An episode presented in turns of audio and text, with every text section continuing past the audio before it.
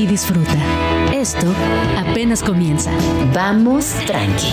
Con Gina Jaramillo en Radio Chilango. Suena tu despertador, un nuevo día comienza. Apagas la alarma, vuelves a abrir los ojos, ya pasó media hora. Vas tarde. Te lavas los dientes mientras te bañas, pones café y te vistas en friega. Te tiras el café encima.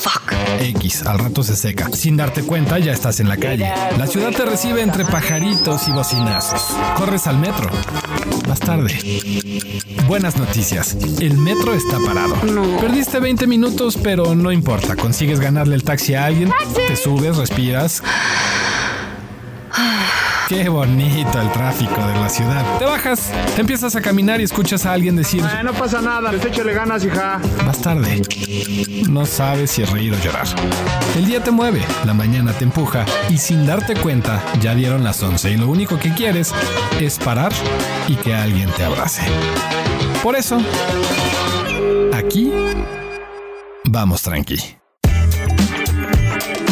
Muy buenos días, yo soy Gina Jaramillo y me da muchísimo, muchísimo gusto saludarles donde quiera que se encuentren. Hoy es 26 de diciembre. ¿Cómo van? Eh? ¿Cómo la pasan en este puente que es muy particular? Entre Navidad y Año Nuevo pasan muchas cosas, reflexionamos tantas otras. Algunas personas estamos muy felices, otras la realidad es que no tanto. Así que cuéntenme cómo van. ¿Saldrán de vacaciones? ¿Se quedan aquí en la ciudad? ¿Planean ordenar el closet? eh, organizar la casa, ver a sus seres queridos. Yo estaré pendiente de lo que me vayan aquí platicando, arroba Jean Jaramillo, arroba Radio Chilango. Yo les digo algo, yo me lo voy a llevar tranqui. Entre Navidad y Año Nuevo, vamos tranqui. CDMX descentralizada. La ciudad más allá de la ciudad. Recorridos de colores, olores y sabores Ay, apatote, papi, apatote. en metro, en camión o en bicicleta. Presentado por el asunto urbano. Ya está aquí, ya llegó, ya está aquí Isaac Torres, el chato. Bienvenido, amigo, ¿cómo estás? Muy bien, pues ya planeando las vacaciones, ya estamos a un paso de empezar las vacaciones. Ya estamos en las vacaciones, urbanista, artista, amigo y además conocedor a profundidad de la gran ciudad. Así que el día de hoy nos traes un tema que me parece fascinante, que tiene que ver con vacacionar dentro de la Ciudad de México y optimizar también nuestros días. Cuéntanos, chato, ¿qué traes? Pues yo como sé que mucha gente en estos días recibe a sus parientes de otros estados de la República, que muchas veces los parientes le tienen mucho miedo al, al metro, al transporte público, pues me di a la tarea de diseñar una serie de recorridos que podemos invitar a toda nuestra audiencia a que comparta con la gente que va a visitarlos este año en la Ciudad de México. Sabemos que cada año viene mucha gente de otros lugares y pues estos planes están enfocados principalmente en una de las cosas que hace más atractiva a la Ciudad de México, más guapa, más interesante para muchos, que es justamente el pasado arqueológico que tiene la ciudad. ¿no? Es una de las pocas ciudades Bonita. donde le Ajá. rascas y sale una piedra. Una ¿no? pirámide. Exacto, o muchas piedras. Sí, o muchas piedras. ¿Tú qué ubicas en la Ciudad de México de zonas arqueológicas más allá del Templo Mayor? Huicuilco, Huicuilco en Ciudad Universitaria o por allá. Sí, por ahí. En el sur. Templo Mayor. Templo Mayor, por supuesto. Este, híjole, creo que ya. el Qué otro vergüenza. templito mayor de Tlatelolco. El otro también. templito mayor de Tlatelolco. Y bueno, Teotihuacán, bueno, Teotihuacán ya en la Ciudad de México. Y no me vas a decir que no has pasado más de una vez en metro, por donde está la famosa pirámide de Hecatl en el metro Pino Suárez. Totalmente, sí. Y junto con eso hay algunos otros vestigios que todavía están por ahí encerrados. Oye, ¿qué opinas de ese rumor que dice que en la Doctores hay una pirámide en ese pedazo donde vienes en el coche y como que subes y bajas y que siempre ha habido un rumor de que hay una pirámide? ¿Será? Yo creo que si no es una pirámide, sí puede ser una barda de alguna estructura colonial. La verdad es que no, no. ¿No ubicas ese punto? Sí, lo ubico perfecto, es enfrente de Howard, ¿no? Sí, sí, sí. Es justo enfrente de ¿Verdad que Howard's. sí? Y ahí siempre nos han dicho que hay una pirámide. O es eso, o pues fue un truco ahí mal hecho de algún brujillo de ahí del Howard's. Para quienes no lo ubican, estamos hablando del cruce de Vertis, donde está una famosa universidad que Sí. tiene una pinta muy jaguarciana. Sí, sí, sí. A justo eh, creo que es la calle de Doctor Velasco, en donde está el Metro Niños Héroes. Y ajá, Ajá, subes, ¿no? subes, subes, sí, bajas. Probablemente porque mucha de la historia de la arquitectura colonial del centro histórico que está este, lastimada o que está averiada eh, a raíz de movimientos telúricos y el paso del tiempo, justamente se da porque en el subsuelo hay una estructura que va en una dirección y en la superficie hay una estructura que va en otra. Entonces hacen como una especie de cruz y en esa cruz, pues las estructuras que están en la superficie de arriba se van, pues digamos como que venciendo con la estructura que las cruza por debajo y es el caso de la catedral. Por eso la catedral está amarrada. No sé si se han dado cuenta, pero la catedral tiene unas grapas de acero, con cables de acero que la amarran porque se está desparramando hacia los lados. Entonces, esos cables lo que hacen es contenerla para que no se siga partiendo a la mitad. Wow. ¿Por qué? Pues porque abajo hay una ciudad entera, un Entera. gran templo, ¿no? Y, Sí, y sí. muchas capas. Pero a ver, vamos a empezar esta ruta. Recibes a tus parientes de Comitán. ¿A qué central llegan? ¿A la del norte? ¿A la del sur? No, sí, llegan a la del norte. Llegan a la del norte, ¿no? Entonces lo primero que haces es que te los trepas en el trolebús, en el trolebús que está ahí justo en la puerta y te los llevas a Tlatelolco a conocer el glorioso pasado mexica y los últimos días de gloria y de esplendor de ese pasado. Los llevas a las ruinas del Templo Mayor de Tlate, que son una réplica de época, o sea, los tlatelolcas hicieron una copia de lo que hicieron los tenochcas en el centro. Y pues digamos que es un templo mayor a menor escala, con un museo de sitio maravilloso, con una arquitectura colonial que todavía está allí presente, que es una de las iglesias más antiguas de la Ciudad de México. Y si tienes suerte, te encuentras al fraile Gabriel, que es un superdocto en lo que tiene ahí dentro, defiende muy bien su patrimonio, desmiente algunos mitos que hay acerca ¿Cómo del lugar. cuáles?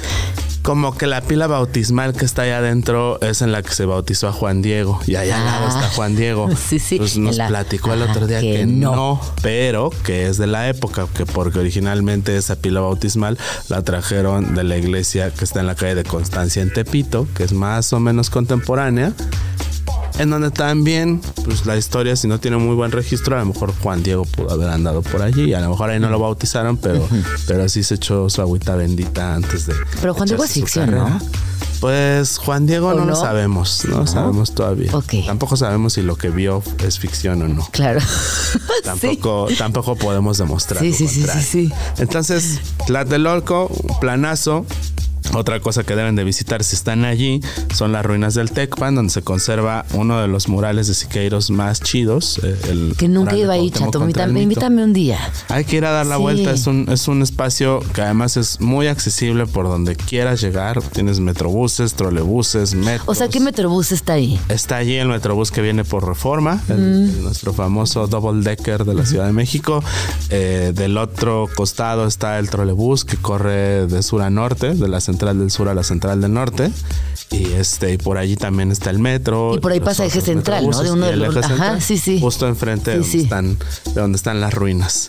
Ya si te alocas, pues Ajá. allí te vas Ya con caminando. energía. Ya con ganas, te vas caminando al, al metrobús de la línea 3, que es el que corre sobre el eje 1 poniente y que llega hasta la zona de Vallejo, y te vas hasta la terminal, a Tenayuca. Y ahí en la terminal de Tenayuca hay un sitio arqueológico, hay unas pirámides, justo enfrente de donde está la estación del metrobús. Te bajas, das el rol, es un lugar muy bonito. Y te puedes ir a echar unos tlacoyos allá al mercado de Tenayuca y ya muy cómodamente agarras tu tarjetita, te vas a subir al autobús y te regresas. Oye, yo tengo una pregunta que nada que ver. Pero me acordé ahorita de este monumento gigantesco a la raza que está como en medio de una avenidota. Sobre insurgentes. Sobre insurgentes, pero no tienes acceso. Es, es- ¿qué, qué onda con ese monumento? ¿Te sabes la historia? Pues sí, sí, se, sí se puede tener acceso, pero en realidad ¿qué acceso tienes como a un lugar que no tiene como mucho que hacer, ¿no? Tiene, uno- tiene unos puentes peatonales en, en alguna de las de los extremos, no recuerdo en cuál, estoy casi seguro.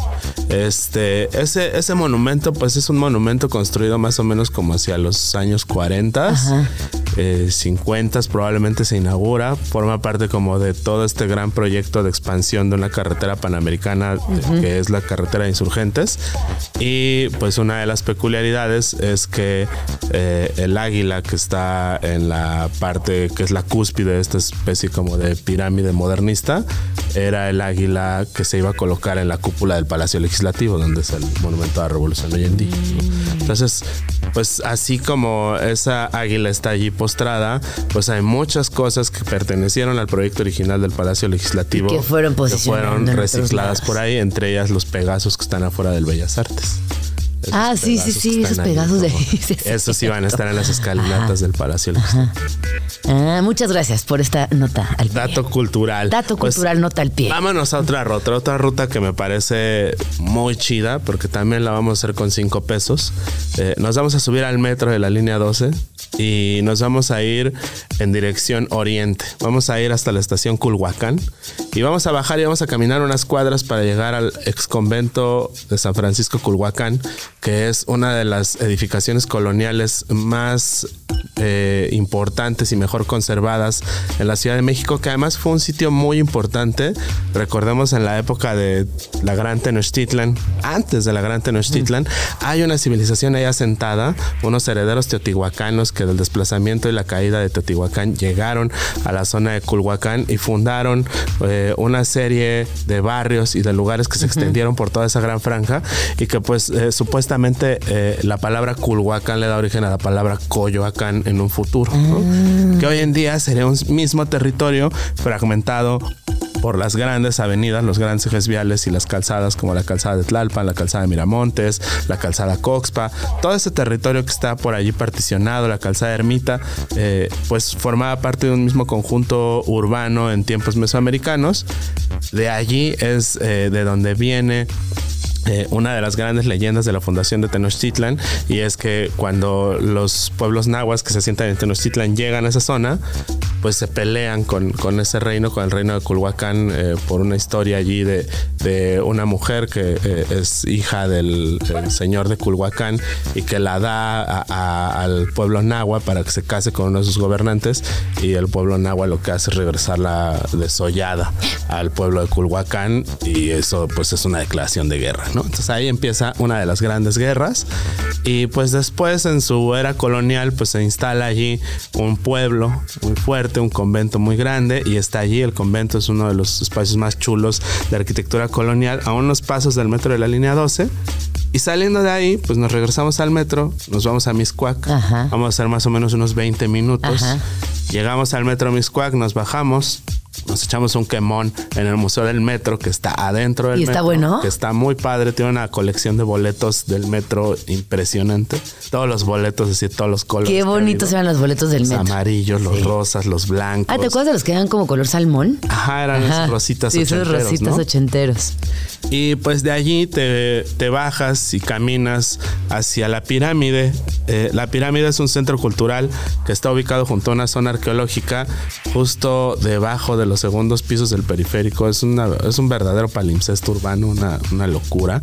Una zona arqueológica que está circundada por avenidas, ejes viales y supercarreteras urbanas. Guau. Y de repente allí un pedacito, un pequeño pedacito de unos cuantos metros cuadrados, donde hay un museo arqueológico, un museo de sitio, y pues también está este centro cultural donde se ofrecen otras actividades. Entonces todo eso lo hacemos en una tarde con dos boletos del metro. Bueno, ahora con tarjeta de movilidad. Con tarjeta, Ya no hay boletos exacto. en la línea 12. Sí. Y pues es un planazo para llevar a tus parientes y ya cuando terminen ahí en la pirámide se pueden ir caminando al metro San Pedro de los Pinos y se echan un pozole de una pozolera muy famosa que está a espaldas del metro San Pedro de los Pinos, que es una verdadera delicia, o unos mariscos en el mercado. Unos mariscos en el también son sí. unos- famosos Son famosísimos. La última vez que vi había tanta gente, digo, te esperas, vale la pena. Eh, qué buena ruta, chato. Dime, así, buena, a ver, ¿no? cuéntame, por ejemplo, no sé si existe otra ciudad, y bueno, Egipto, ¿no? Sí, Egipto es como un poco el Cairo, tiene ahí las pirámides en medio, pero Sí, es muy particular de la Ciudad de México esta, Roma, ¿no? También esta es tiene- de etapas históricas. aquí es, aquí Roma es también. grueso, ¿no? Aquí es grueso Sí. porque de repente vienes en el metro. Aquí es grueso porque ni las está. conocemos. Ni las conocemos. Sí. Muchas veces pasamos al lado de ellas y ni sabemos que están allí, ¿no? Y pues como decíamos hace rato y como tratamos de, de hacerlo en esta sección, pues descentralizar un poco como la ruta. O sea, generalmente vamos a los mismos lugares, acudimos a los mismos sitios turísticos, pero hay, hay mucho de valor eh, en estos lados. Y ¿no? estas recomendaciones que nos diste no tienen museo de sitio, ¿no? No es como Templo Mayor que tiene su museito junto. Pues, bueno, Tlatelolco sí. Sí, Tlatelolco sí tiene su museo de sitio. También la pirámide de Miscuac tiene un pequeño De- museo Cocopilco de sitio. también. Eh, Cuicuilco, también Cuicuilco, tiene la suya. Y también este en el convento de Culhuacán hay una parte como en el convento de Churubusco dedicada a la exhibición de la historia del lugar. Y allí también está eh, instalado el Lina. ¿no? Ahí hay unas... eh, este, instalaciones de lina y alrededor de esta zona hay algunos algunas excavaciones arqueológicas que están cerradas al público pero que existen y que se está haciendo investigación en todos estos sitios entonces pues seguramente seguiremos encontrando cosas Qué emocionante. Fíjate que estaba leyendo una nota hace unos días que la inteligencia artificial acaba de descubrir en la piedra de Rosetta una segunda lectura de la escritura cune- cuneiforme. Y O sea, que se entonces. equivocaron y le No, como que en realidad hay un relieve extra que a los ojos Ya. no, no, no, no la No, podemos lo- alcanzar a ver. Esto apenas salió. Y sí me emociona un montón, chato, porque creo que con la inteligencia artificial aplicada a la arqueología y al trazo de la historia del arte vamos a encontrar cosas bien novedosas. Por supuesto, y, y pues eh, tan solo tan solo en la Ciudad de México y en otras partes, pues como que saltan a la vista, ¿no? Hay muchos cerros que uno dice, Ah, es "Ah, para mí pirámide". que es pirámide. Para mí que eso es Y pirámide. de repente sí es pirámide, ¿no? Como la Sí. de Cholula. Sí, O como el Cerro de la Estrella. como el cerro de la estrella. Es otra de las rutas que también los invitamos. Igual llegas en metro, te vas en el metro de la línea 8, te bajas en la estación Iztapalapa, pasas a echarle un quemón a la plaza de Iztapalapa, que también es bonita. Ay, nunca he ido, también encanto. llévame. Y de allí te subes, agarras condición, porque necesitas condición, a subir el cerro Sí. y llegar a uno de los, de los lugares más importantes para la cultura del centro de la de- del país y de la ciudad, eh, que es este lugar en donde se celebra la ceremonia del fuego nuevo y que pues era un lugar eh, mágico y, y fundamental para la cosmogonía mexica, ¿no? que está allí justo en el Cerro de la Estrella con un gran museo de sitio y una zona eh, de protección ambiental que puedes recorrer y pues es un espacio muy chido. Ya si te quieres aventurar un poquito más, pues ya te bajas, te vas en el metro hasta donde acaba la línea 8 y te echas un quemón en cable bus, te echas el paseo de los grafitis de las azoteas y pues ya te regresas por el otro lado, te regresas por allá por Santa Marta y te, y te vuelves otra vez hacia el centro de la ciudad. El chiste es aprovechar la infraestructura que ya está Sí. puesta y que vayamos a dar el rol en metro, en metrobús, en cablebús y si es necesario, pues un empujoncito en taxi, Ajá. a veces se cansa uno, Sí. Pero que pensemos que la ciudad está allí, allá afuera, a la vista de todos y es accesible para todos en transporte público. No, y, que además, claro, que entre la prisa, entre, entre las miles de situaciones que tenemos en el día a día, nos perdemos de estas posibles aventuras y que justo estos días eh, son perfectos para aventurarte, para perderte en el metro, para, para dejarte llevar por la ciudad también, como conocer y decir, bueno, pues esto es lo que hay, lo voy a disfrutar, la voy a pasar bien y voy a conocer lugares extraordinarios y sobre todo compartirles a nuestra familia, como bien decías al inicio. Sí, y que también, ojo, pues, guiño guiño también es otro plan, no, no nada más para que pases a los primos y a los parientes, pues para que también te armes unas buenas dates. Claro, claro. Ya van a salir de vacations y dicen, ¿qué onda? Pues nos vemos la otra semana, pues órale, ¿dónde te veo? Ahí en la estación del trolebús este, de la camionera del norte. Te traes a tu amor de Pachuca que dejaste allá, y te lo, y lo, lo impactas. a tus ojitos pispiretos impacto. de Guadalajara que, que, que no ha venido nunca a la Ciudad de México. Ahora sí te voy a Ahora dar un tour sí. de los chidos. ¿no? de los chidos. Pues esa, esa es eh, la propuesta, ese plan. Y pues ya un plus cuando ya lleguen al centro histórico, porque seguramente van a llegar al centro histórico. Les recomiendo que inicien la inducción en el pensamiento, cosmogonía y sentir mexica de sus parientes o de su date, yendo poco a poco, surcando eh, la, la ruta hacia el subsuelo y que visiten estos salvamentos arqueológicos y excavaciones que se han hecho alrededor del Templo Mayor en los últimos años y que nos han brindado una visión mucho más expandida. El primero de ellos, el Calmeca, en la parte baja del Centro Cultural de España. Es una estructura maravillosa que recuperaron, que tienen ahí unas piezas escultóricas bellísimas que adornaban este Calmecac. En la calle ¿Qué era el Calmecac? Recuérdanos. Era, un, era el colegio para... Ah, claro, la escuela. ajá, para hombres. Sí, sí, sí. Eh, que iban a tener su formación militar, ¿no? Pero les daba como una formación más integral.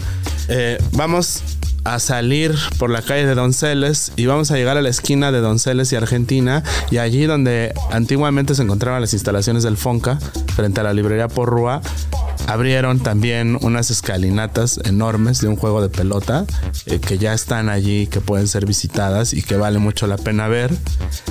A, una, a unos escasos metros de allí hay una ventana arqueológica muy padre en donde se alcanzan a mirar algunos basamentos en dirección hacia la calle de Argentina, como saliendo hacia el barrio de Y se ven también las estructuras del drenaje de la época de Porfirio Díaz, justo frente a la, a la, a la famosa cantina del Salón Madrid, donde nos podemos ir a echar también una buena torta.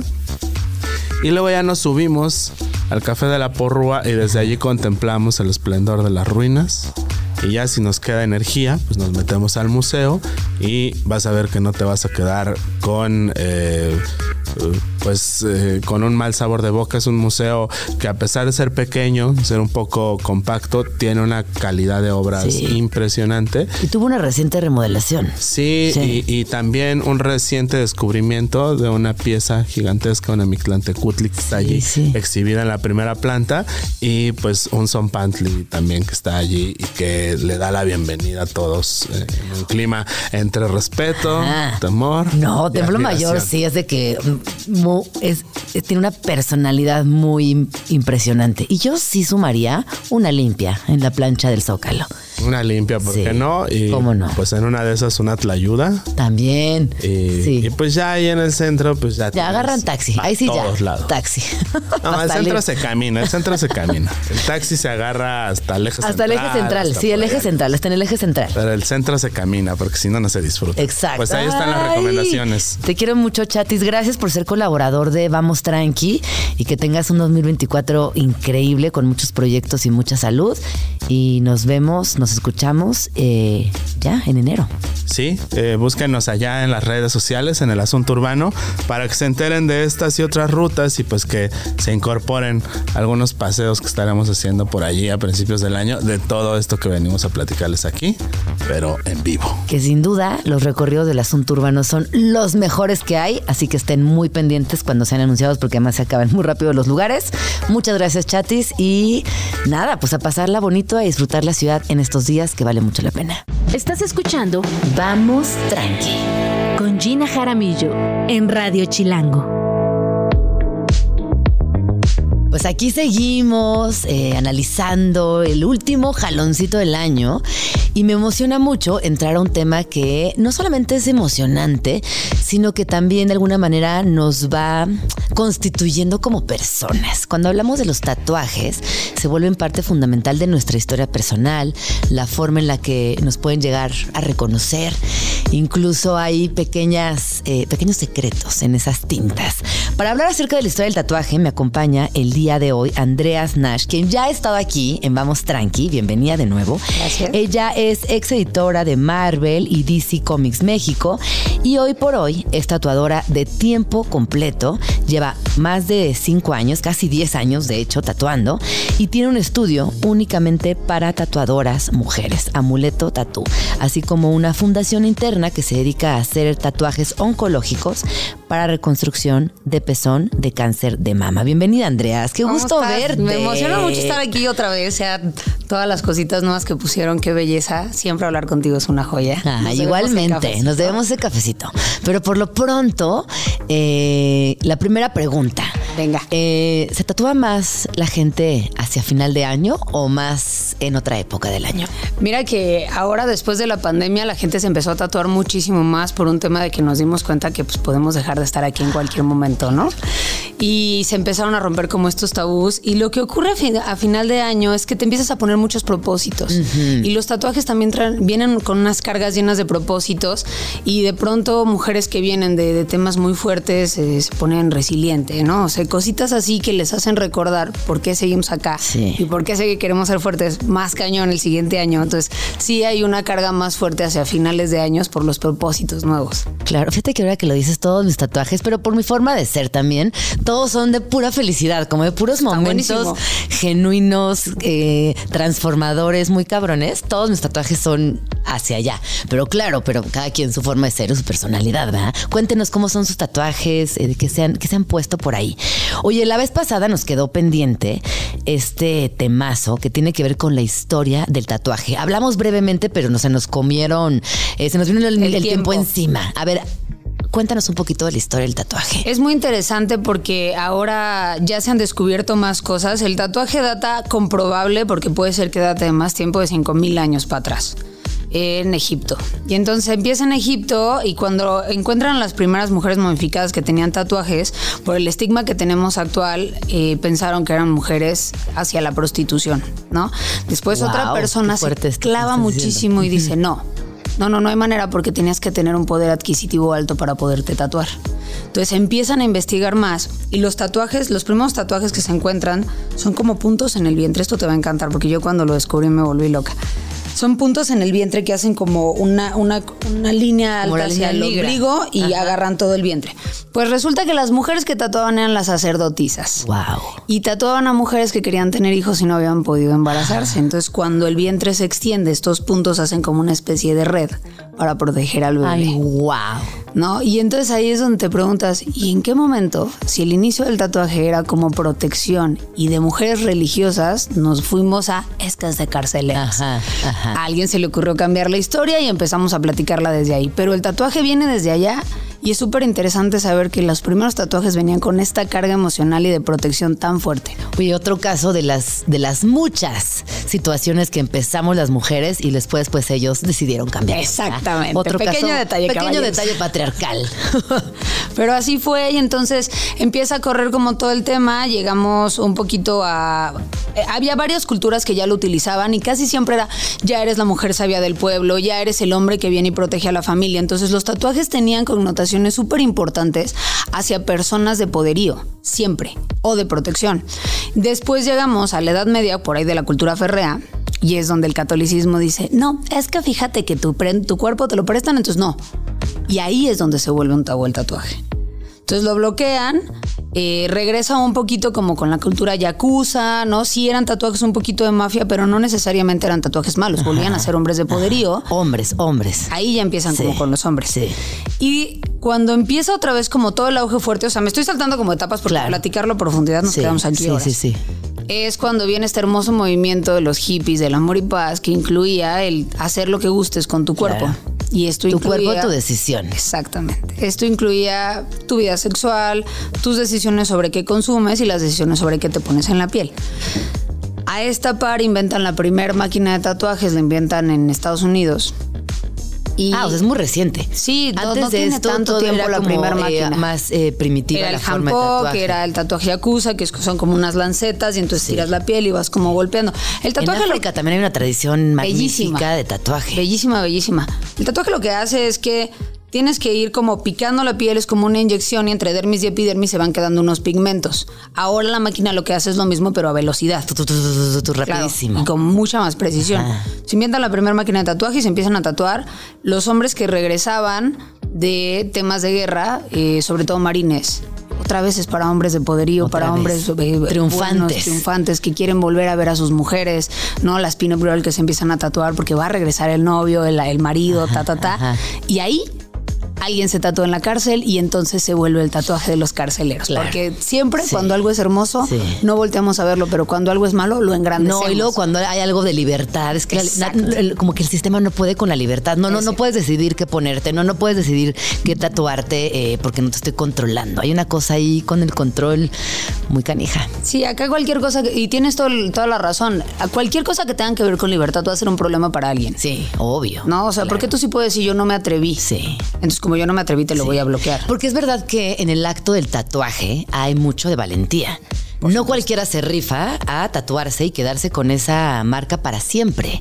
O sea, si tienes que tener eh, mucho valor para hacerlo porque duele, porque te va a acompañar para siempre, porque ahora menos, pero en sus, en este momento de la historia también podría ser muy juzgado y señalado. Súper juzgado, súper Sí. señalado.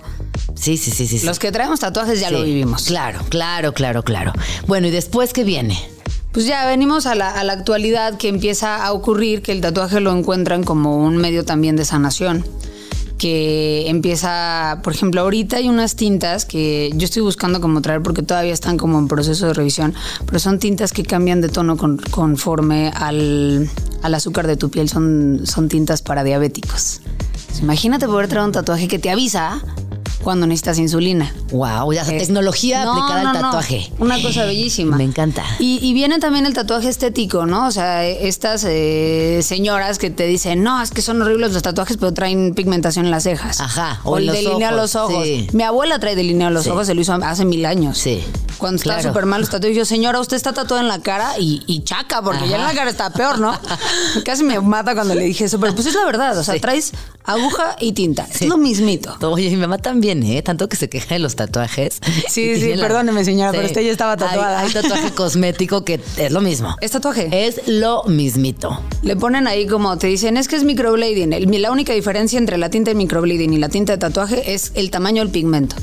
Es micropigmento, por lo tanto, es probable que no se borre, pero se degrade un poco más ante el sol. Por eso se les hacen como grisáceos, pero no se les borra. Pero también nunca. necesita un negociazo porque todo el tiempo vas a retocarte y Por retocarte supuesto, las cejas.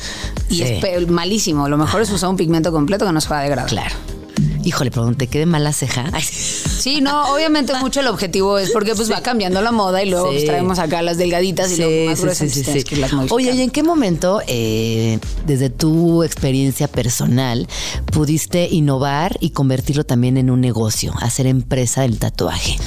Pues hay como muchas gamas, ¿no? Al tatuador se le define mucho como esta, esta persona que se la vive como en el desmadre y como en las drogas y todo malandro.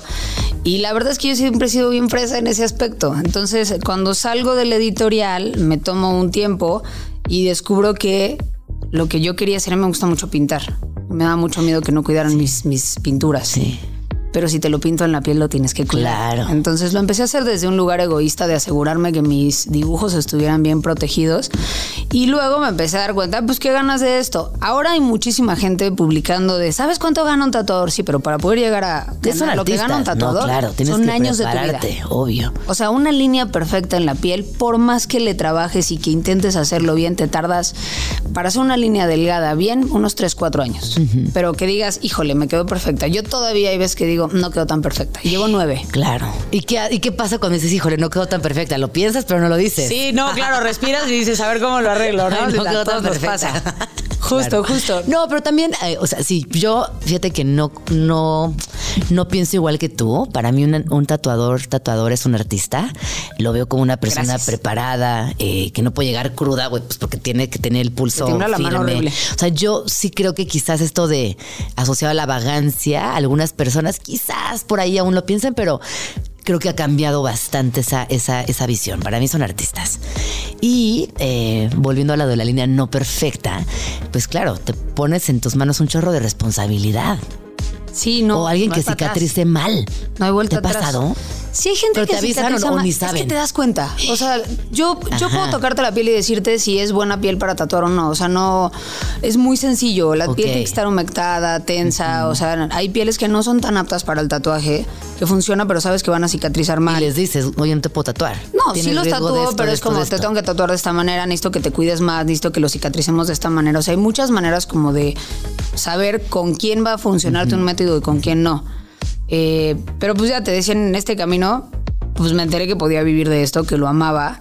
Y también me enteré que el mundo del tatuaje es muy machista. Por Entonces supuesto. decidí hacer un estudio feminista. Claro. Ahora, no somos un estudio feminista con un bloqueo hacia los hombres. O Ah, sea, no, no, claro, Tenemos sí, sí, sí. art- artistas invitados, eh, muchos tatuadores extranjeros que vienen, pero mis residentes son mujeres, exclusivamente y es una regla del estudio. Los residentes siempre van a ser mujeres, mi gerente es mujer, nuestro runner y personal de todo es hombre, pero es un hombre muy deconstruido, que para nosotras es súper importante. Y ahora ya es un estudio completo. Hay tatuadores que nunca quieren poner su estudio y se vale. Se vale no querer tener una responsabilidad. Tener un negocio propio Sí, es una es empresa. conflictivo a tope. O sea, Sí. yo ahorita estoy así como de, ¿y me tengo o no me tengo que dar aguinaldo? ¿No? Porque pues, te Claro. tienes que responsabilizar de todo. Y, ¿O cuánto de aguinaldo? no, claro, yo ya pagué aguinaldos y para mí fue como, ay, está bien bonito ser el jefe, ¿no? Sí, sí, sí, sí, sí, sí. Es como también eh, poner eh, no solamente la responsabilidad de las personas que se van a ir a tatuar, sino también como líder de equipo, como jefa, como emprendedora. Son muchas, eh, muchas cosas que, que quizás en un inicio no, no visualizas. Y ya cuando estás dentro del negocio dices, no, pues sí, sí es un montón. Son y no porque sea tatuaje es menos empresa.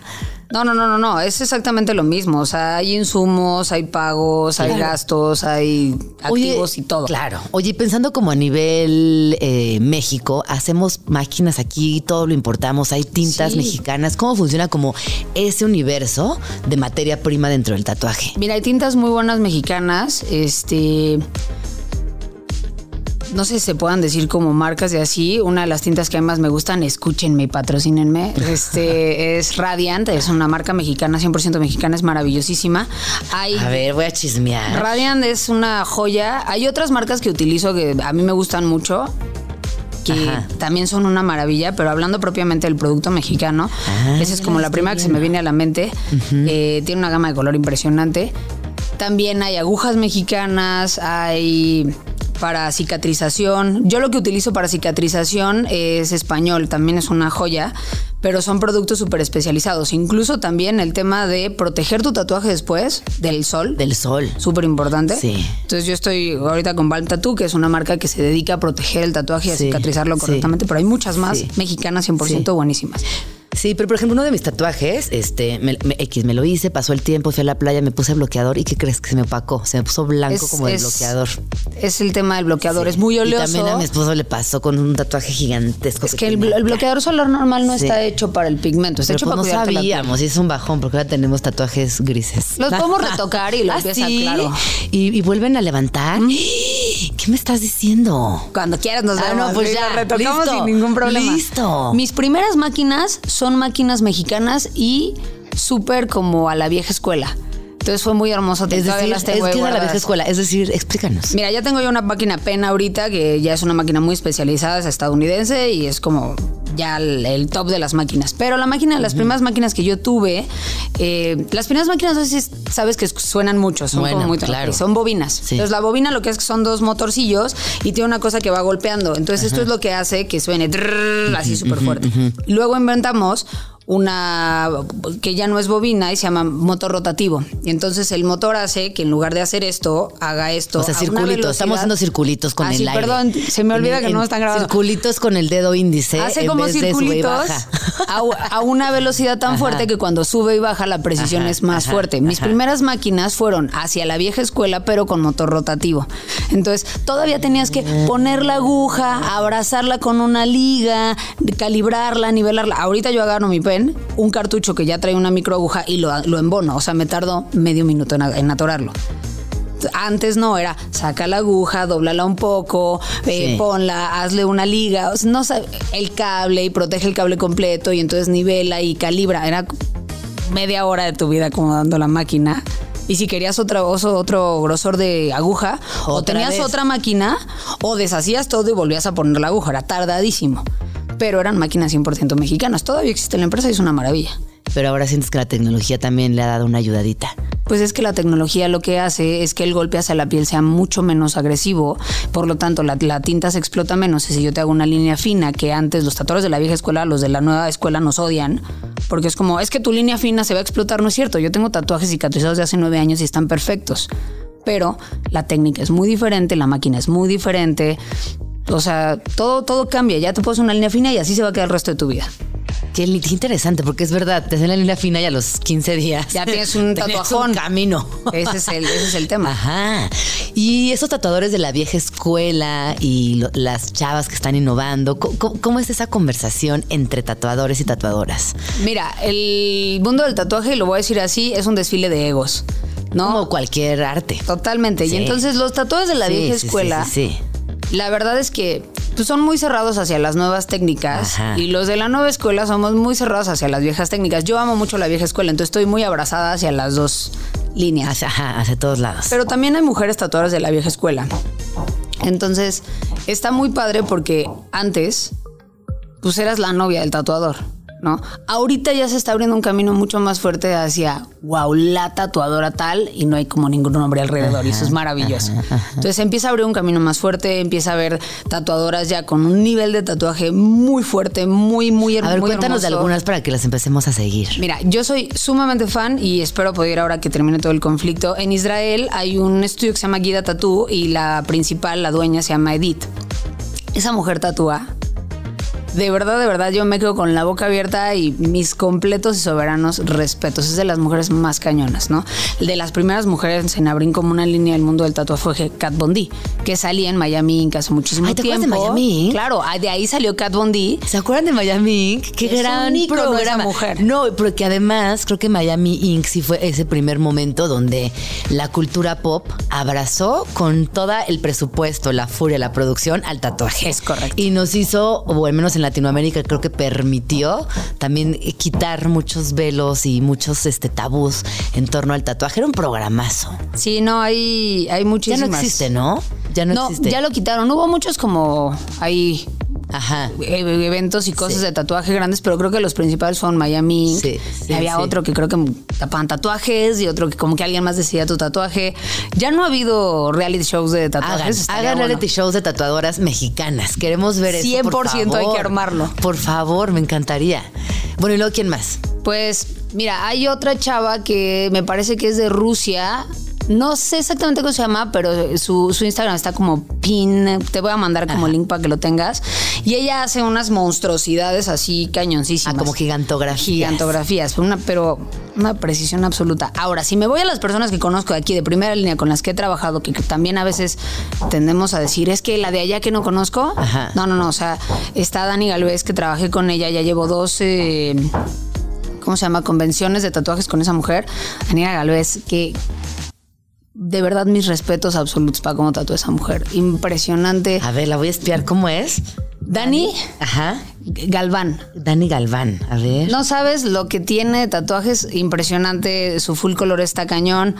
Y no me voy a ir lejos. Las niñas de mi estudio están cañonas. O sea, Ay, le-. Lorena tiene un hiperrealismo en, en perros. O sea, la foto de tu perro te lo pone tal cual en la piel. Tiene Ah, yo ya la conozco. Sí, sí, me encanta su trabajo. Lore es una chingona, Sí, está sí, ella, sí. es reciente en mi estudio. Oye, eso me encanta, el hiperrealismo que eh, con los animalitos de compañía se ha posicionado Sí, como en el son tu top. familia. Son tu familia, no, claro.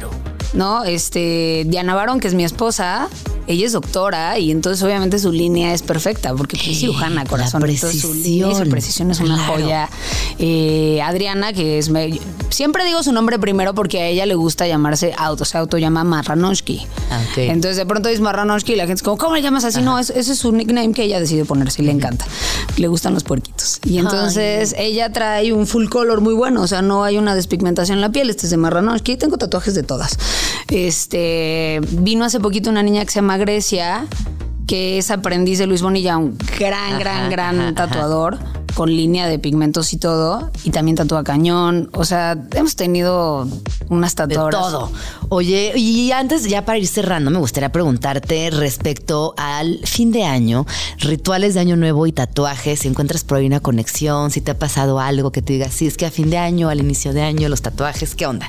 Mira, nosotras hacemos una cosa muy hermosa con el tema de los rituales y el tema de los tatuajes. Diana lee el tarot muy hermoso, pero la lectura de tarot de mi esposa es 100% sanadora. Ya la tuviste acá Sí, y es, sí, es un, sí. es un tarot como más intuitivo y de guía. A veces hacemos una cosa que se llama tatu tarot. Y entonces vas, haces una sesión de tarot, hablamos sobre la sanación, se calma todo súper lindo y de ahí sale el cuál va a ser tu siguiente tatuaje como un amuleto de la suerte. Por eso el estudio se llama amuleto. Entonces, nosotros hacemos ese tipo de ritual y creo que es bellísimo saber cuál va a ser tu amuleto de la suerte, de la protección, de la fuerza para el siguiente año con base a algún ritual que digas, esto me sanó. Qué increíble. Además, el tarot de tu chava está increíble. Sí, trajo, trajo muy buena energía a la, a la cabina y nos enseñaba las tarjetas. Yo nunca he visto un tarot tan bonito porque eh, no, es, no, no es el tarot de Marsella clásico, sí son, son como criaturas, eh, animales. Sí, sí, sí, tiene- Está súper bonito. Ese tarot es una Sí. maravilla. Oye, ¿dónde podemos? eh, ah, aquí nos están preguntando. Ah, nos están contando que sí, que aquí ya se han hecho eso y que, y que les fue muy bien. Qué, qué lindo, porque claro, ahí puedes cruzar tu experiencia personal con una sesión como medio terapéutica y bueno, convertirlo en un sello personal Exacto. traducido a tatuaje y que te acompañe y también que te acuerdes, ¿no? Como que vueltes y digas, ah, claro. Está hermoso. Está, está- est- Luego esto, es- esto que significa tanto Hay y que. tatuaje y te cuentas una Sí, historia completa y dices, qué bonito que lo traigas y que te puedo preguntar qué está Claro. ahí o qué te dolió y que ya sanaste también. Ajá. Está bello. Está increíble. Oye, pues feliz año. Espero que tengas un, un 2024 increíble, igual de chido que el 23. Eh, ¿Dónde podemos seguirte? Estoy eh, en todas las redes sociales como Andreas, así con la S al final porque siempre me la quitan. Ajá, Andreas. Que no, que no sé cómo en la S. No sé cómo la S, muchachos. Andreas-Nash. N-A-S-H. Está muy sencillo. Muy sencillo y muy lindo. Así que, pues nos quedamos con muchas ideas. Estás escuchando Vamos tranqui. con Gina Jaramillo en Radio Chilango. Spots Chilangos. Rincones de la ciudad. El recinto cultural más importante de nuestra ciudad está ubicado en su meritito corazón. Estamos hablando del Palacio de Bellas Artes, que reluce en el centro histórico. El edificio es multifuncional y sede de diferentes espacios artísticos como el Museo Nacional de Arquitectura, la Orquesta Sinfónica Nacional, la Compañía Nacional de Ópera, la Compañía Nacional de Danza y el Ballet Folclórico de México de Amalia Hernández. El palacio, revestido en su totalidad con mármoles de diferentes países, tardó alrededor de 28 años en estar listo, desde que Porfirio Díaz colocara la primera piedra y hasta su inauguración un 29 de septiembre de 1934. Es por eso que tanto al interior como al exterior de él pueden apreciarse distintos estilos que van desde el Art Nouveau de finales del siglo XIX hasta el Art Deco del siglo XX. A un costado de la Alameda Central, saliendo por la estación del Metro Bellas Artes, se encuentra este monumento al arte que ha sido declarado por la UNESCO como Patrimonio de la Humanidad. Ya sea que vaya uno a disfrutar algo de música clásica o que simplemente sea punto de reunión infalible cuando andas en el centro, este palacio es uno de los spots más populares, bellos y emblemáticos que chilangos y chilangas podemos presumir. Estamos aquí de regreso y desde aquí, de la cabina, veo a través de la ventana a Dianita Su que viene corriendo. Ya saben que Diana Su es nuestra colaboradora de cine. Pero antes de entrarle de lleno al tema, les quiero contar que descubrí dentro de la página de la UNAM un apartado donde podemos estar por horas revisando arte, sobre todo arte y algún tema. Les voy a leer. Eh, cuando las matemáticas y el arte se unen, el legado geométrico de Vicente Rojo. Luego ah, hay otro que habla, por ejemplo, de la Biblioteca Central, la historia de México plasmada en muros. Más adelante también podemos ver primeros trazos de Siqueiros, un tesoro resguardado en San Ildefonso, que como saben es otro edificio de la UNAM. Y así eh, encontramos, la verdad es que muchos artículos sumamente interesantes, todos vinculados a arte y con la UNAM de alguna u otra manera. Eh, hay por aquí otro que dice Manuel Felgueres, pionero del arte digital. Y así sucesivamente otro de abstracción integrada, historia de un mural viajero, a propósito de un mural que se encuentra en Ciudad Universitaria de Carlos Mérida. Y la verdad es que está buenísimo. www.unamglobal.unam.mx y ahí van a poder encontrar todos estos artículos dentro de la revista global de la UNAM. Seguimos aquí en Vamos Tranqui con las reflexiones de fin de año. Yo me pongo muy eh, intensa, luego chip y luego melancólica. Escribo cartas a mí misma. Me, me da como. Pues me da, me da el cierre de año. Y ya está conmigo aquí Diana Su, Dianita Su, que me cuesta mucho decirte Diana.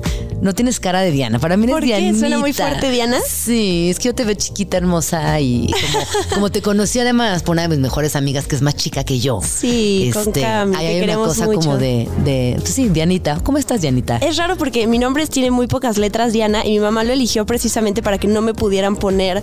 Dianita. eh, ajá. Ajá. Apodos, ya sabes. Sí. En realidad se hace más largo el Sí. nombre. Pero igual me han puesto Dian, Dian, Di. Di, Entonces, sí. mi mamá fracasó. Claro, uno- fíjate que la mejor, una de las mejores amigas de mi hija se llama Inés. Ok. Bueno, pues le dicen Ine. es como. O I, o In también. Es como Ine, Ine. Y la mamá era como, ¿pero por qué? Le puse Inés justo pensando que era muy concreto una palabra Que no va a tener diminutivos, Ine. sí, pues Ine. sí. Pero, pero así pasa. Yo, este, por muchos años luché por no ser Gina. Y no solo terminé siendo Gina, sino Gin también. Así que, bueno. Bueno, Luisa, es Lu. Yo le digo Lui. Si, si, si ya alcanzo la I. Pero, ¿no? O Dani. Qué gran tema, estoy amando hablar de O sea, esto. imagínate, Tato se llama Quetzalcoatl. Tiene un nombre súper bonito. Yo cuando lo conocí, eh, lo amé desde el principio, pero me llamó mucho la atención su nombre, entonces más lo quería conocer. Y le dicen Tato. Entonces, sí, las mamás, papás fracasan siempre con, con eso. Así que bueno, Dianita. Muchas gracias primero que nada por haber sido parte de, de este programa en 2023.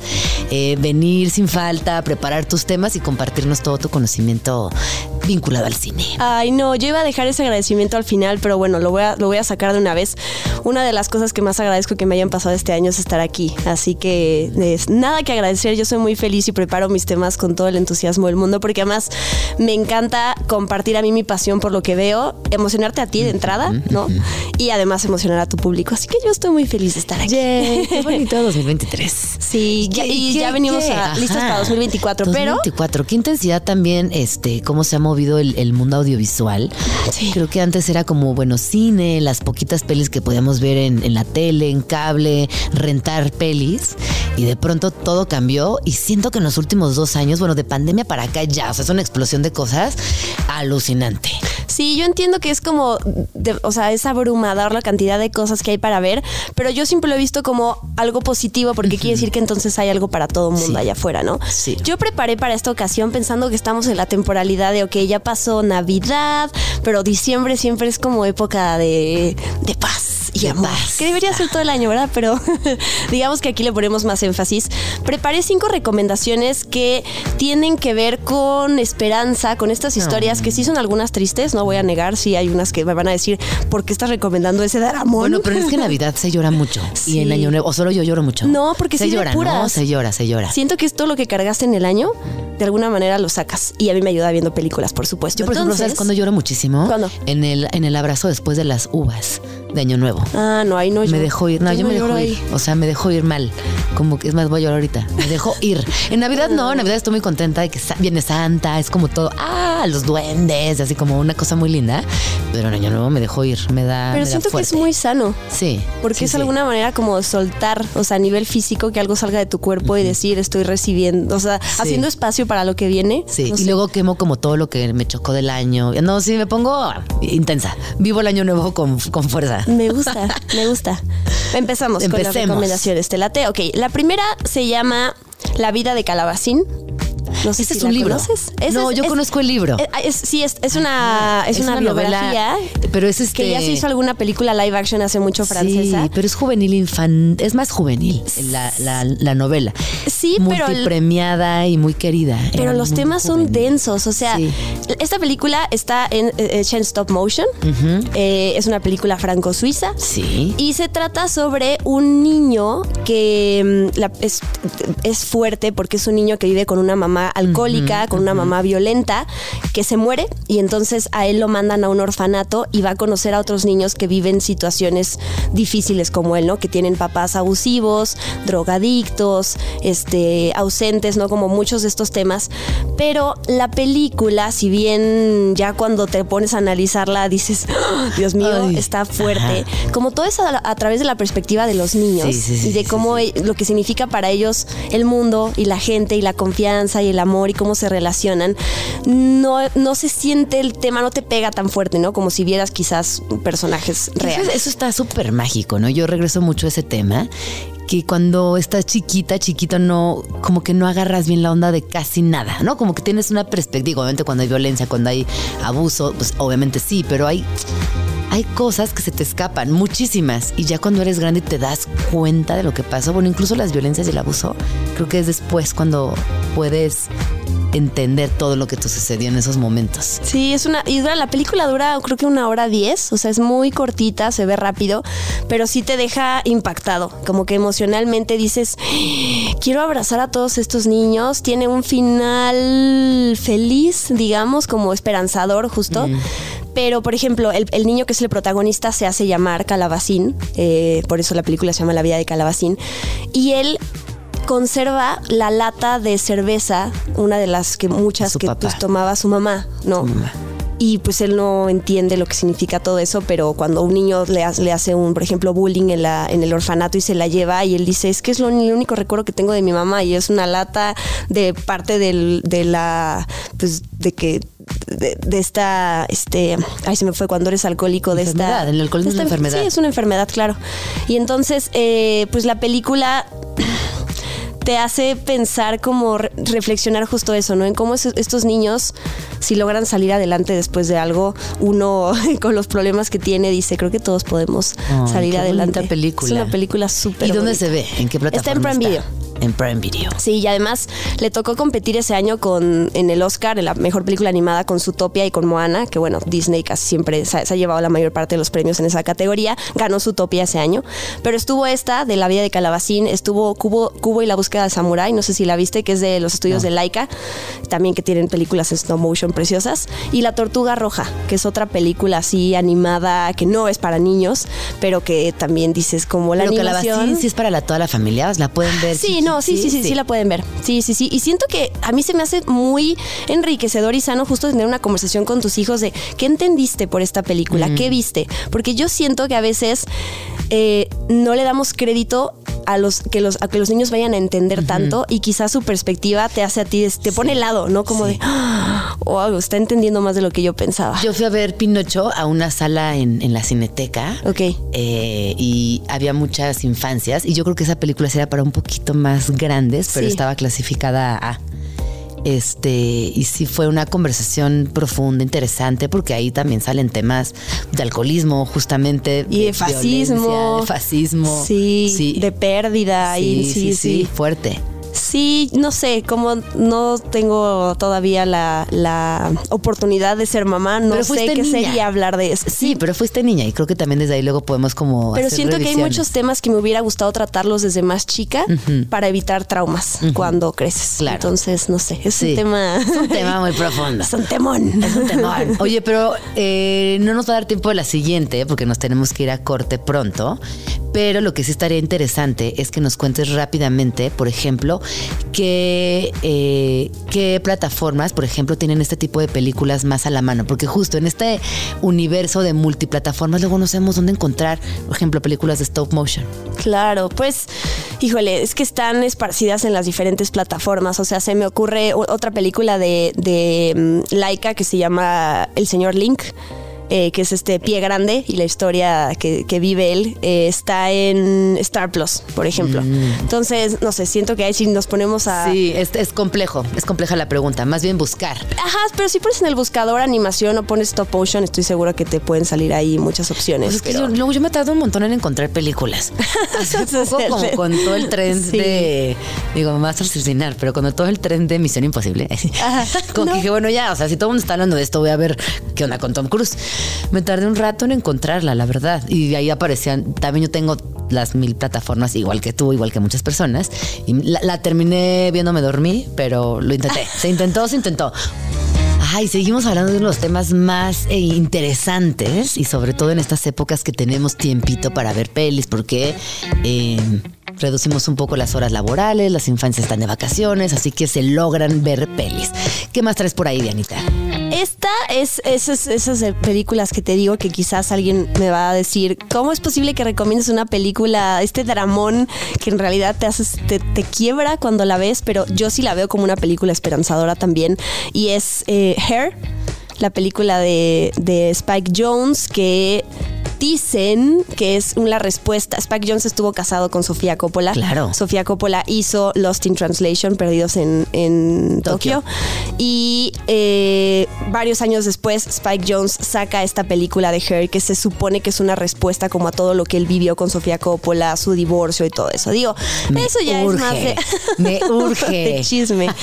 Pero la película en sí es, es, es, a mí se me hace una película perfecta. El guion se me hace eh, increíble. Es la historia, Joaquín Phoenix es el protagonista, además a nivel actuación. Ah, justo ahorita me vino el, el momentazo, sí la vi. ¿Sí la viste? Sí, claro que la vi. Él está pasando por un divorcio de Rooney Mara, que por cierto, Rooney Mara es su pareja en la vida real, ya ha actuado con ella en varias películas. Ay, que es preciosa. Sí. Como que es, es toda dulce y, Y además tuvieron un hijo y le pusieron el nombre del, del hermano de Joaquín Phoenix que se suicidó. que, Entonces, que- que te acuerdas de ese historión. Sí, sí, entonces- Fuerte, fuerte. Eh, River, ¿no? River, Sí, River sí, sí, Phoenix, River Phoenix. tal cual. Entonces, la- es la historia de un cuate que está pasando por un divorcio y que empieza una relación, si se puede decir, con una asis- asistente virtual con inteligencia artificial eh, y empiezan a tener una relación a partir de la voz de ella, que ella es nada más y nada menos que Scarlett Johansson, que Que tiene la voz más bonita de Hollywood. más seductora, así. La voz más bonita de todo Hollywood. Más bonita de Hollywood. Y Sí. entonces, la película se trata, yo, yo sí la veo como que una, un- una sabiduría de lo que son las relaciones, lo que es la soledad, como que estos temas muy fuertes que uno vive a diario, tanto el relacionarse como el poder estar solo. Y sí, la película como tiene, pasa por estos, estas, estos duelos, este personaje podría pensarse que es más un drama que una película, no es una feel good movie, por supuesto, pero a mí lo que él me gusta, me, me gusta mucho al final es cómo él maneja la manera de despedirse de su esposa cuando se está divorciando y le escribe una carta que a mí se me hace increíble en donde se da cuenta que nunca va a poder desprenderse de ella y siempre va a ser parte de su vida. Y creo que es lo que uno siente cuando hemos estado en relaciones y decimos quisiera olvidar esa persona este y todo lo bueno que me dio y al contrario, siento que son las personas se quedan, algún algún aprendizaje te dieron y te van a acompañar siempre, entonces mejor agradecerles y desearles algo bonito en lugar de tratar de huir, ¿no? del sentimiento y de ya no formas parte de mi vida. Entonces, por eso yo veo esta película, claro que lloro, eh, sí, o sea, me, me pega mucho, pero Oye, sí pero la veo como algo bonito. 2013. Sí. Me acuerdo cuando esa película salió. Era muy innovador. Pues, que 10 se viera años. como la inteligencia artificial y que ahora el chat GPT cumplió un año apenas, es muy reciente. Y ahora como toda esta conversación de que se avecina un peligro o no, o cómo vamos a gestionar estos avances tecnológicos que además en 2023 fueron muy evidentes y muy veloces. Yo la primera vez que vi esa película, fíjate que no, ahora que te escucho, definitivamente no la vi con tanto detalle. Yo me, me recuerdo que lo que me quedó a mí era que visualmente era muy bonita, con colores sólidos, con una colorimetría muy brillante en ciertos momentos, pasando con colores sólidos constantemente. También Joaquín Phoenix es un actor que inunda la pantalla. Sin embargo, la voz de ella también era un gran acompañamiento porque esta voz es preciosa. La voy a volver a ver por todo lo que dijiste hoy.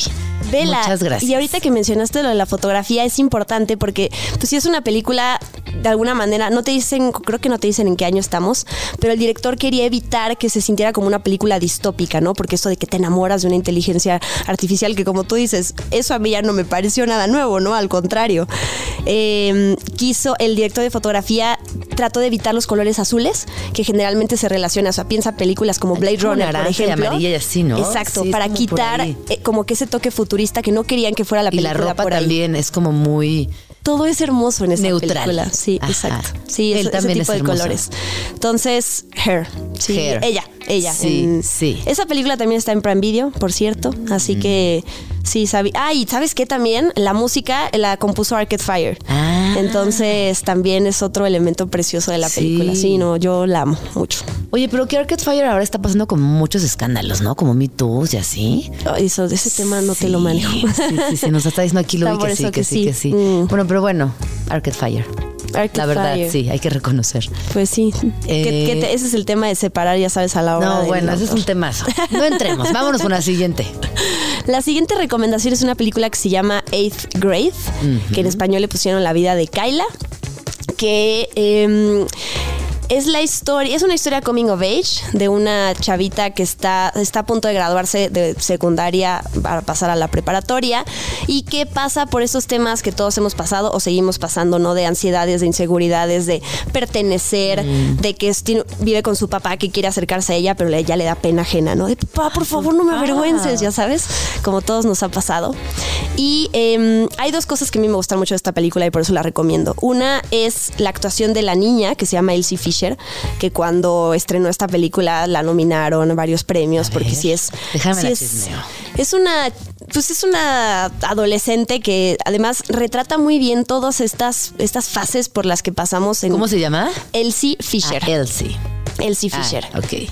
Entonces, ella, la, la película es la ópera prima de un comediante, artista, actor, productor, escritor que se llama Bo Burnham, Ajá. que es un... Él tiene de hecho un especial en Netflix en donde lo ves y entiendes, es un genio ese tipo. Es su ópera prima esta película. Y la otra cosa que me gusta como ejercicio que yo lo vi, dije, no manches, me, así me relaciono muchísimo, es esta chavita eh, graba un video como si fuera una cápsula del tiempo lo graba y lo, lo, lo ve hasta que va a graduarse, o sea, que hasta que pasan dos o tres años en la secundaria. Y entonces es una manera como de dialogar con tu yo del pasado. Qué bonito. futuro, en donde ella aparece y se ve a sí misma hace dos años hablándose de, oye, ¿y cómo estás? Oye, ¿ya tenemos novio? Oye, ¿y cuántas materias reprobaste? Y entonces como que por un lado es fuerte ver qué metas te pusiste tú hace tiempo y no las cumpliste, pero también tú yo del pasado diciéndote, no te preocupes si no lograste esto, vamos a salir adelante, mira cómo yo estaba en estos momentos, mírate a ti, te admiro, pero te lo estás diciendo todo a ti mismo, ¿sabes? Entonces, como cápsula del tiempo se me hizo increíble como ejercicio de todos deberíamos de decirnos palabras bonitas Claro. sin necesitar que el mundo nos la diga, sino de nosotros mismos decir, está, está bien, si lo logramos en el Sí. pasado vamos a salir adelante y estamos juntos. A mi mamá siempre me decía, trátate bonito, porque lo que tú te digas es. Y pues no es fácil, pero la neta, hay que tratarnos bonito y decirnos las cosas más lindas, porque eso pues es. Tal cual. Me gusta esta película, ¿cómo se llama? Se llama La vida de Kyla. en- ¿Y eso es para todas las edades? Eh, más bien, no para niños. Yo me Ok. iría más como. Adolescentes. Como adolescentes, A ver, quizás. vamos a ver cómo está, cómo la 11, clasificación. 12. ¿Qué piensas de las clasificaciones que le dan a las pelis? No me gustan las clasificaciones, porque siento que ya estás Mm. Sesgando. limitando y asumiendo que alguien no va. O sea, a ver, lo, lo que sí entiendo es cuando son cosas como Sí, más gráficas, sí, sí, sí, a nivel terror, a nivel gore, a nivel sangre y ese De tipo de cosas que entiendo que. Pero no sé, hay temas que siento que se vuelven justo tabús o que se vuelven difíciles de abordar con alguien porque te los ponen dentro de una clasificación que es como de no eres apto para digerir este tipo de temas. ajá. Sí. Sí, no soy. Entonces te fan. encantó esta peli. Esta película me encantó. Esta mm, está en plataformas digitales, es decir, es para renta o compra. Ah, en, pero está en en Prime. Video. Estoy viendo. Ah, ¿en todas? Sí, es que está en, Ya. está en la tienda más bien de Prime Video, pero está en YouTube, por ejemplo. O sea, son de esas películas que cuestan, no sé, 30 pesos y las puedes sí, ver. sí, sí, sí. Y vale la pena. Claro. O sea, no, no, no recomendaría algo nada más por ¿por qué nos haces gastar? Ajá, claro, claro, Habiendo claro. tantas Vale la plataformas. pena, vale la pena. Eso me pasó, Gina, que justo hay tantas plataformas y las que uno quiere ver a veces no están en ninguna plataforma Ah, y dices, sí. ¿por? Ajá, sí. ¿Por Eso qué? pasa muy seguido, sobre todo Muy con- seguido. luego cuando, cuando no son estrenos también. De que hay, eh, por ejemplo, en Halloween teníamos muchas ganas de ver Beetlejuice y no estaba, la tuvimos que rentar. Justo. No estaba, esa No. estaba en Prime también, ya la quitaron. Eso, Sí. eso es la otra cosa terrible, que las películas duran cierto tiempo y las quitan. Entonces es como, bueno, ni Pero modo. bueno, ajá.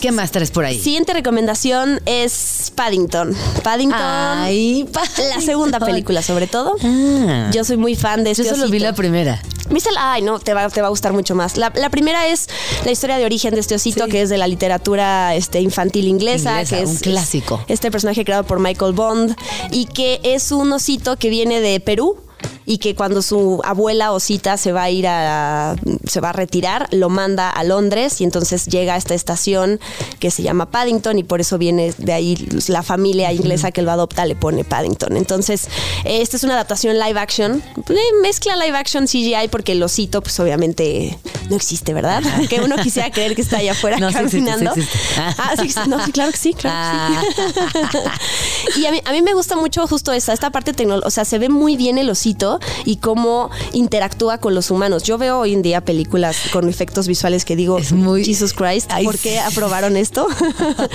No, ay, ¿Verdad? es muy chistoso esto porque envejecieron cero bien, ¿no? Muchas. Exactamente. Entonces veo esto y digo, si esto lo puede hacer Paddington, ¿por qué no podemos tener películas con efectos visuales a la altura? Pero bueno, eso también es otro tema. Esta película es dirigida por Paul King, la, la primera y la segunda, que Paul King es el director de Wonka, esta película que está ahorita en cartelera con Timothée Chalamet, que es la precuela de Willy. Wonka. ¿Ya la fuiste a ver? Ya, ¿Y? Ay, no, ahorita nos cuentas, por favor, porque La yo lo amo a él. Sí, la, la amé. y Es- también a Wonka, la verdad.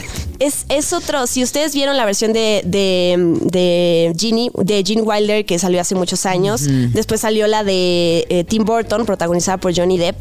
Este Willy Wonka de Timothée Chalamet no tiene nada que ver con el de con el de Johnny Depp, porque el de Johnny Depp es más como este tipo misterioso, Oscurón, huraño, que nadie ha visto. Y al contrario, Timothée Chalamet lo interpreta como este tipo eh, súper amable, optimista, que lo que quiere es compartir su pasión por los chocolates y crear trabajos y que la gente viva con magia. La película es un musical, entonces es perfecta para esta época, la verdad. Y Timothée Chalamet, que ese, o sea, canta. Ay, no, es lo máximo. O sea, ese- yo no sé qué no sabe hacer ese hombre. Exactamente. Más cool imposible. Es como, ay, no sé cómo se llama este Spider-Man, que también es muy cool, que baila, canta. este- Andrew Garfield.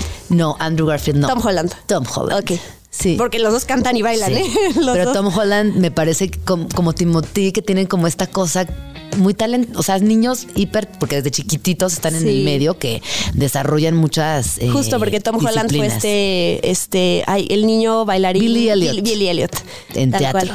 En teatro, ¿no? En teatro. Sí, sí, sí, sí. sí, Entonces, Ay, qué bueno que nos recomiendas Willy Wonka. Esa podemos ir a verla al cine. sí, esa pues ya estrenó desde el, desde el 6 de diciembre, entonces seguramente mucha gente ya la habrá visto. Y mm, tiene varios actores que trabajaron por, con, con este Paul King en Paddington, como por ejemplo Sally Hawkins, la mamá de Paddington, o este Hugh Grant. Hugh, Hugh Grant es el Umpa Lumpa en esta nueva, en esta ¿Y película. hay de muchos Loompas? No, ¿O- solo hay uno. Ah, solo bueno, uno. o sea, sí hay varios porque él vive en la tienda de Lumpa, Lumpalandia, o no sé cómo se llama, Umpalandia, no sé cómo se llama. Pero aquí nada más tenemos a uno, porque como es precuela, apenas te van a contar como cómo se conocen, por qué.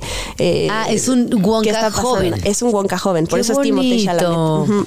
Fíjate que a mí, a mí me gusta mucho todo lo que tiene que ver con Willy Wonka. Ok. Todo lo que tiene que ver con Roald Dahl. Sí, claro. Pero sí me parece que está bien interesante que eh, tengan estas precisiones donde actualizan el discurso, donde dejan de ser eh, estos señalamientos un poquito bully, un poquito Claro. gris en el sentido de personajes que pueden costar más trabajo e irse hacia la luz. Me parece que hoy las infancias están más en ese, De en ese acuerdo. tenor. Eso es Wonka. Es una película súper luminosa. Pero mantiene su esencia.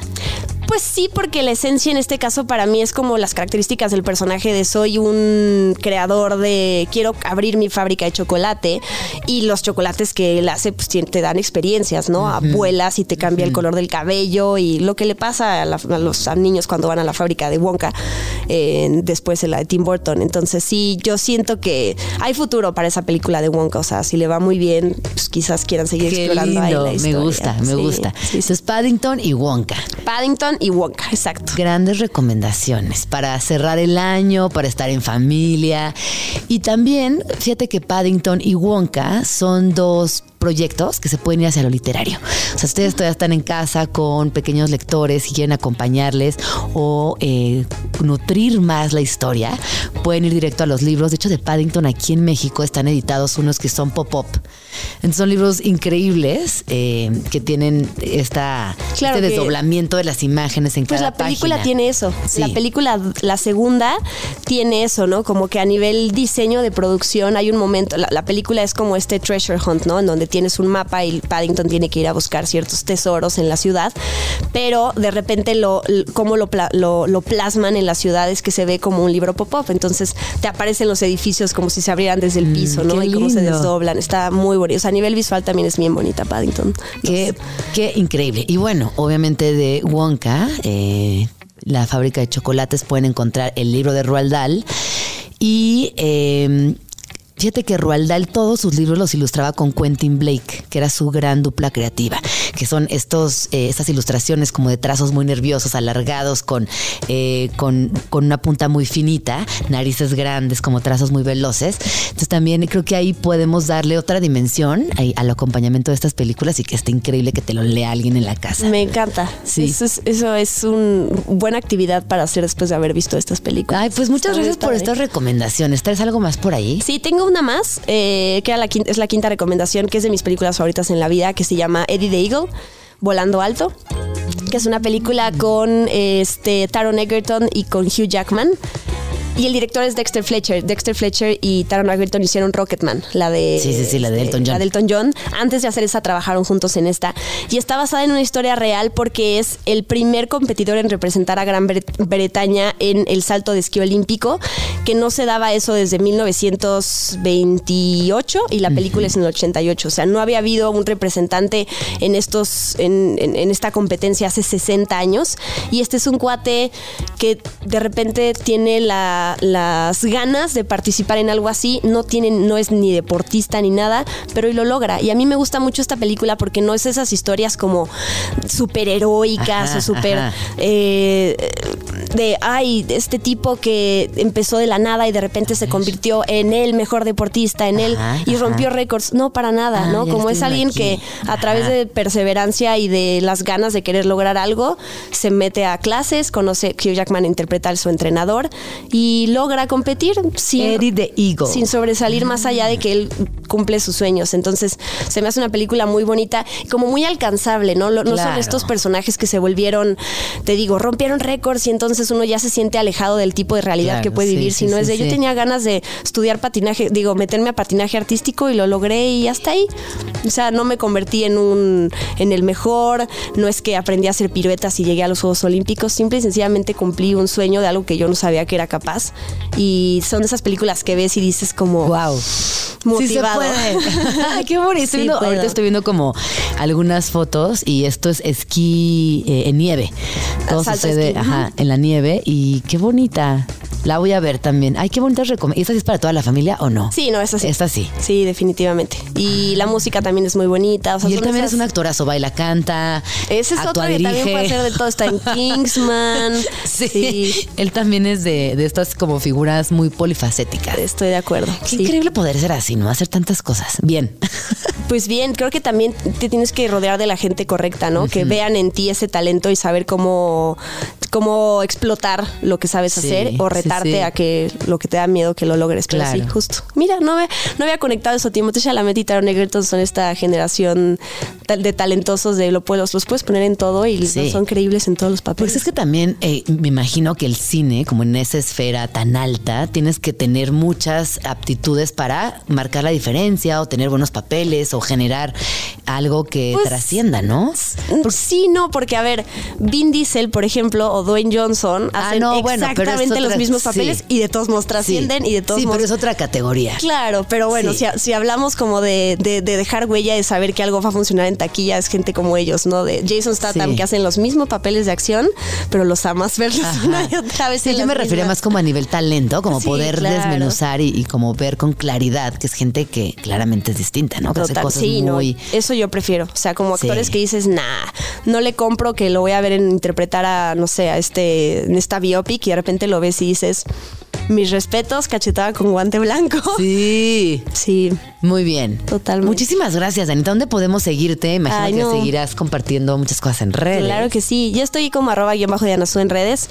Pero bueno, de nuevo, gracias por Mm. esta oportunidad de estar aquí. Muy feliz y eh, poder regresar en el próximo año a seguir compartiendo cosas de cine que amamos. Así que muchas 2024 gracias. con todo.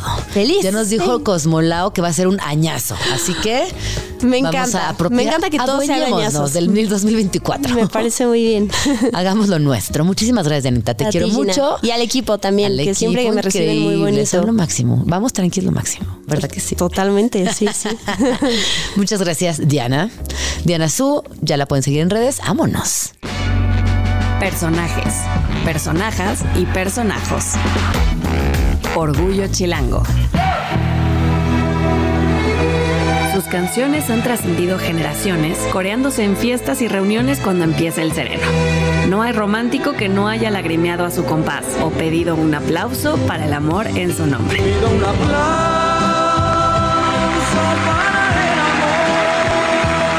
Estamos hablando de Pepe Pepe, nuestro chilango querido José José. Su nombre real era José Rómulo Sosa Ortiz, nacido en la colonia Clavería de la alcaldía Escapotzalco, al norte de la ciudad, un 17 de febrero de 1948. Pero poco sabemos amar. Venía de una familia de músicos, con su padre siendo tenor de ópera y su madre pianista. José José no tuvo de otra más que darle al mismo jale. Y lo amaba. Desde que era chavito tocaba la guitarra y cantaba serenatas, pero pronto se unió a un trío de jazz y bossa nova llamado Los Pej, donde aparte de cantar, tocaba el bajo y el contrabajo. de aquellas épocas en que este hermoso aparato me dio la oportunidad de sobrevivir también. One, two, three, four. Todos los chilangos y chilangas conocemos la historia de su gran salto a la fama, que llegó en 1970 cuando interpretó la canción El Triste en el Festival La Canción Latina en Ciudad de México, el famoso OTI. ¡Ta, ¡Qué gran video! He podido ayudarme a vivir. He podido. Y aunque terminó en tercer lugar, su interpretación fue tan impresionante que marcó el inicio de su éxito como solista. Para cuando llegaron los años 80, Pepe Pepe ya era el artista número uno de México y un ícono de la música pop latina, adquiriendo el título máximo de El Príncipe de la Canción. Espera un poco, un poquito. Muchos éxitos le cayeron encima, pero también atravesó grandes problemas personales y enfermedades como el alcoholismo, la diabetes y el cáncer que lo siguieron de cerca. José José falleció el 28 de septiembre de 2019 por complicaciones derivadas de un cáncer de páncreas. Aunque su voz se deterioró a lo largo de los años, nunca dejó de ser admirado por su legado musical. Si te vas, ya lo pasa. Sus canciones siguen recordándose al día de hoy y él perdura como uno de los cantantes más influyentes de la música latina del siglo XX. José José, nuestro querido Pepe Pepe, siempre será recordado como una de las figuras más emblemáticas de la música en toda Latinoamérica y un orgullo chilango a quien todos y todas llevamos en el corazón.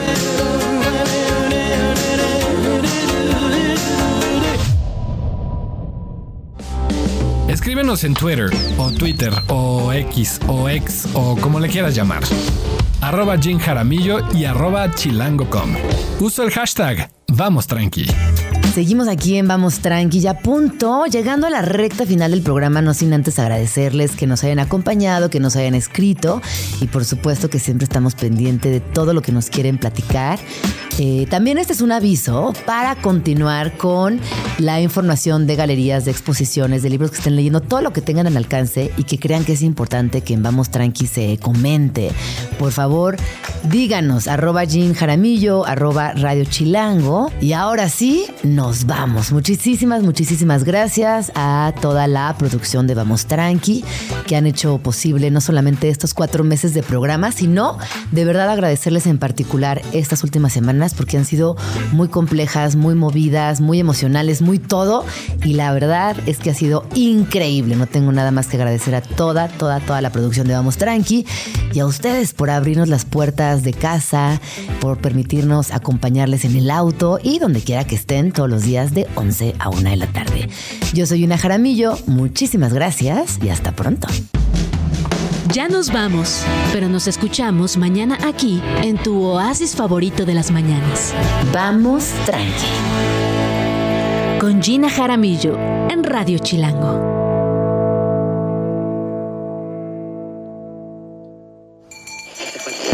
Radio Chilango, la radio que... Viene, viene, ¿eh?